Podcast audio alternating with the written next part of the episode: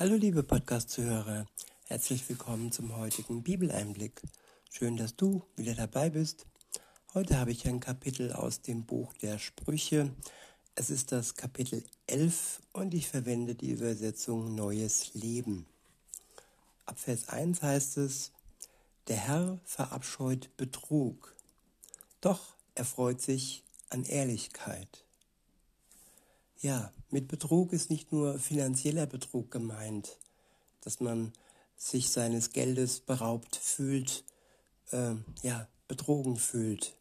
Hier kann man auch das Emotionale mit anführen, dass zum Beispiel jemand sagt, ja, ich liebe dich, aber in Wirklichkeit das nur vorgetäuscht ist, um irgendwelche Vorteile sich ja zu verschaffen. Und es ist gut zu wissen, dass Gott dies verabscheut und dass er den Ehrlichen dem Betrüger vorzieht. Und dass er sich freut, wenn wir ja untereinander, aber auch ihm gegenüber ehrlich sind. Und der erste Schritt zur Ehrlichkeit ist sich seine Schuld, ist sich äh, seine Schuld einzugestehen die man angehäuft hat und die ähm, zwischen uns und Gott steht. Und wenn wir das tun, dann freut sich Gott und er verlangt nichts von uns, bevor wir dann von ihm erst erlöst würden. Nein, es geht nur um Ehrlichkeit. Wenn diese vorhanden ist und wir Gott gegenüber ehrlich sind und es uns leid tut und wir es wirklich bereuen, was wir auf uns genommen haben, dass wir mehr und mehr gesündigt haben. Wenn das vorhanden ist, dann vergibt er uns gern. In Vers 2 heißt es, Stolz wird in Schande enden, aus Demut aber folgt Weisheit. Ja, und zur Ehrlichkeit, zur Ehrlichkeit gehört auch Demut. Nur wer ehrlich und demütig gleichzeitig ist, ähm, ja, der wird bei Gott weiterkommen.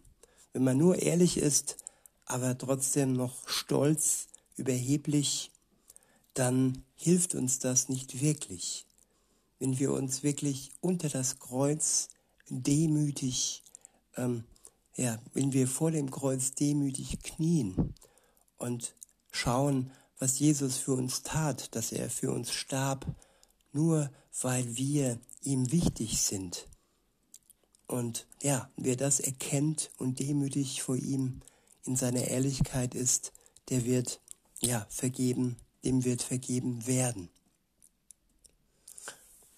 Und dazu ist es auch nötig, dass wir aufrichtig sind. In Vers 3 heißt es, aufrichtige Menschen lassen sich von ihrer Ehrlichkeit sicher leiten. Das Leben der Betrüger aber wird durch Unehrlichkeit zerstört.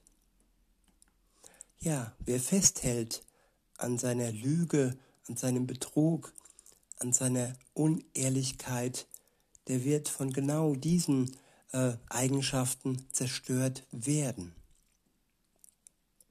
In Vers 4 heißt es, Reichtum ist nutzlos am Tag des Gerichts. Durch Betrug kann man viel Reichtum ähm, anhäufen. Das mag wohl sein, aber jeder Reichtum, auch wenn er noch so groß ist, er ist nutzlos am Tag des Gerichts. Weiter heißt es, Gerechtigkeit aber rettet vor dem Tod. Vor Gott gerecht stehen am Tag des Gerichts. Das ist das, was uns vor dem Tod rettet. Und was bedeutet das? Gerechtigkeit, gerecht sein vor Gott. Das bedeutet nicht, dass wir dies durch unser, unsere Taten, durch, unsere, durch unser Leben ähm, schaffen, dass wir durch unsere Taten und unser gutes Leben vor Gott gerecht werden. Nein, das ist nicht das Ziel. Das Ziel ist, dass Gott uns gerecht macht dass er der Einzige, der ohne Schuld auf dieser Welt unterwegs war, der genauso wie wir versucht wurde vom Teufel, aber widerstanden hat und nicht eine einzige Schuld begangen hat und so ein ganz reines Opfer für uns dargestellt hat. Und nur er ist in der Lage, uns gerecht zu machen. Das können nicht Sünder, die viel gesündigt haben, aber dann irgendwann denken, ui, jetzt fange ich an, Gutes zu tun, weil das ist äh, dann schon zu spät. Dann hätte Jesus ja auch nicht für uns sterben müssen, wenn das so möglich wäre, dass wir durch unsere eigene äh, Leistung gerecht vor Gott werden würden. In Vers 5 heißt es, die Gerechtigkeit des Gottesfürchtigen ebnet ihm den Weg. Die Gottlosen aber brechen unter der Last ihrer Schuld zusammen. Ich wiederhole Vers 5. Die Gerechtigkeit des Gottesfürchtigen ebnet ihm den Weg. Die Gottlosen aber brechen unter der Last ihrer Schuld zusammen. Weiter heißt es, die Gerechtigkeit rettet die Rechtschaffenen. Die Betrüger aber bringt ihr eigener Ehrgeiz zu Fall. Ja, erfolgreiche Menschen, die ehrgeizig sind, wie sehr werden sie ja gelobt, aber ihr ganzer Ehrgeiz bringt ihnen nichts, wenn sie vor Gott nicht rechtschaffend sind, wenn sie von Gott nicht gerecht gemacht wurden und danach ein gutes Leben durch die Kraft Gottes gelebt haben. Dann hilft ihnen ihr Ehrgeiz, der dem Bösen nachfolgt, nichts. In Vers 7 heißt es, wenn der Gottlose stirbt, stirbt auch seine Hoffnung und seine Erwartung erfüllt sich nicht. Ich wiederhole, wenn der Gottlose stirbt, stirbt auch seine Hoffnung und seine Erwartung erfüllt sich nicht. Ja, der Mensch hat viele Erwartungen im Leben. Er möchte Karriere machen, er möchte vielleicht Kinder, eine Familie, ein tolles Auto, tolle Urlaube genießen und er hat viel, was er so erwartet im Leben. Aber all diese Erwartungen gehen bei ihm nur bis zu seinem Tod. Und all die Hoffnungen, die er zuvor hatte, die werden nicht immer erfüllt. Und seine Erwartungen, ja, die sind verpufft, wenn er dann tot im Grab liegt.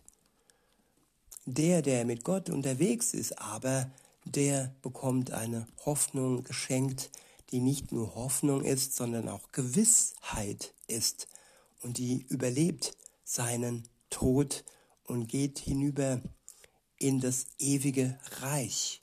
Er hat eine wirkliche Hoffnung, die ja als Gewissheit in ihm lebt. In Vers 8 heißt es, Gott rettet den Gottesfürchtigen aus der Gefahr, aber den Gottlosen lässt er ins Verderben rennen. Ja, wer gottlos unterwegs ist, der rennt ins Verderben. Er hätte die Möglichkeit, von Gott gerettet zu werden. Er hört dieses Angebot wahrscheinlich auch in seinem Leben, aber wer es nicht ähm, annimmt, von Gott gerettet zu werden, der wird in sein Verderben rennen. In Vers 9 heißt es, böse Worte schaden anderen Menschen. Erkenntnis aber rettet die Gottesfürchtigen. Ich wiederhole, böse Worte schaden anderen Menschen. Erkenntnis aber rettet die Gottesfürchtigen. Wenn es den Gottesfürchtigen gut geht, feiert die ganze Stadt wenn die Gottlosen sterben, jubelt man laut. Ja, die ganze Welt hat gejubelt und vor allem, ja, die jüdische Welt hat gejubelt, als Adolf Hitler starb. Es war ja der Inbegriff des Bösen. Er wollte das Volk Gottes auslöschen. Er hat es jedoch nicht geschafft. Halleluja. Weiter heißt es in Vers 11, durch den Segen der aufrichtigen Menschen gelangt eine Stadt zu Wohlstand. Das Gerede der Gottlosen aber bringt sie zum Einsturz. Es ist dumm, einen anderen zu verspotten. Wer klug ist, schweigt. Wer über andere klatscht, plaudert Geheimnisse aus. Wer jedoch zuverlässig ist, behält ein Geheimnis für sich. Ja, klatschen, ausplaudern, wem ist das noch nicht passiert? Also ich kann mich da schon zurückerinnern und es war peinlich und schrecklich, was ich damit angerichtet habe. Aber Gott schenkt uns Weisheit, wir werden verändert, umgestaltet und solche Erfahrungen und solche Schuld, die ja hilft uns, wenn wir uns von Gott verändern lassen und aus dieser Sünde lernen. In Vers 14 heißt es, ohne weise Führung geht ein Volk zugrunde. Mit vielen Ratgebern aber lebt es sicher. Ja, jedes Volk braucht eine Führung. Keinen Führer in diesem Sinne, der ungerecht und boshaft über es bestimmt, sondern eine weise Führung, die sich von Gottes Geist leiten lässt. Nur dann hat ein Volk eine Chance zu überleben. Und nur der, der eng an Gott dran geklammert ist, der wird das Reich Gottes erleben. In Vers 15 heißt es, gefährlich ist es, für einen Fremden zu bürgen. Besser ist es, die Bürgschaft abzulehnen. Schöne Frauen erlangen Ansehen und skrupellose Männer bringen es zu Reichtum. Freundlichkeit nährt deine Seele, doch wenn du unbarmherzig bist, zerstörst du dich selbst. Gottlose Menschen werden für den Augenblick reich.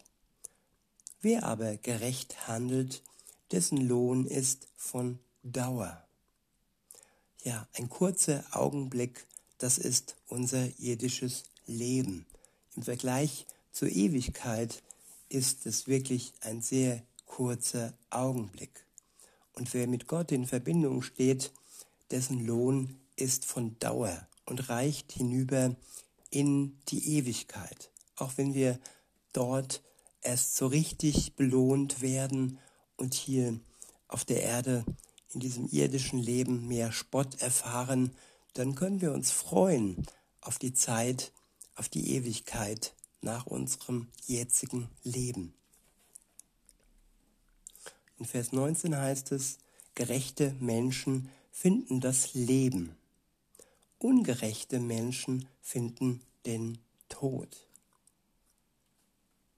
Der Herr verabscheut Menschen mit falschem Herzen, doch er hat Freude an Menschen, die ein rechtschaffenes Leben führen. Sicher ist, dass böse Menschen bestraft werden. Die Nachkommen der Gottesfürchtigen aber werden gerettet. Ich wiederhole Vers 21. Sicher ist es, dass böse Menschen bestraft werden. Die Nachkommen der Gottesfürchtigen aber werden gerettet.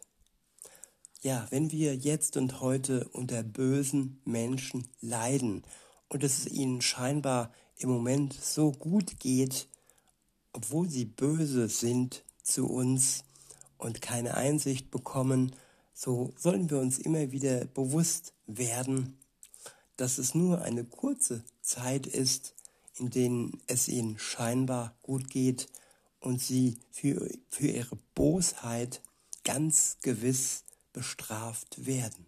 Am Tag des Gerichts. Das steht fest und vielleicht sogar vorher schon. Aber eins ist sicher am Tag des Gerichts, wenn Jesus wiederkommt, um zu richten, die Lebenden und die Toten, werden sie bestraft werden. In Vers 22 heißt es, eine schöne Frau ohne Schamgefühl ist wie ein goldener Ring in der Nase eines Schweins. Die Wünsche der Gottesfürchtigen führen zum Guten. Die Erwartungen der Gottlosen enden im Zorn. Wer großzügig gibt, wird dabei immer reicher. Wer aber sparsamer ist, als er sein sollte, wird immer ärmer dabei. Dem Großzügigen geht es gut und er ist zufrieden. Wer anderen hilft, dem wird selbst geholfen werden. Ja, das ist ein positiver Kreis, wenn ich anderen helfe. Dann bekomme auch ich selber Hilfe.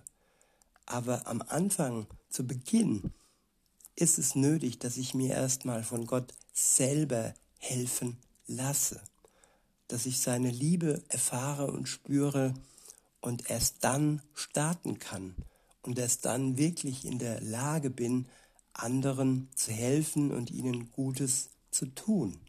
Viele vergessen die Reihenfolge und denken, ja, ich tue mal Gutes und viele entwickeln dann auch ein Helfersyndrom und das ist krank, das ist nicht wirklich gut. Man schadet sich und anderen damit am meisten. Nur wer selbst eine gesunde Seele hat und von Gott gerettet wurde, erlöst wurde, der kann so richtig beginnen und kann erst richtig Gutes tun. In Vers 26 heißt es, wer Korn zurückhält, den verfluchen die Menschen, sie segnen aber den, der es ihnen in Zeiten der Not verkauft. Wer nach dem Guten sucht, bemüht sich um Anerkennung. Wer, wer jedoch nach dem Bösen sucht, dem wird es begegnen. Vertraue auf deinen Reichtum und du wirst untergehen. Die Gottesfürchtigen aber blühen auf wie die Bäume im Frühling. Wer seine Familie vernachlässigt, erbt nur Wind. Und der Narr wird zum Diener des weisen Menschen. Der Gottesfürchtige führt andere Menschen zum Leben. Und wer Leben rettet, ist weise. Wenn schon die Gerechten hier auf Erden ihren Lohn erhalten, wie viel mehr werden dann die Bösen und Sünder bekommen, was sie verdienen. In diesem Sinne, liebe Zuhörer, wünsche ich euch noch einen schönen Tag und sage bis denne.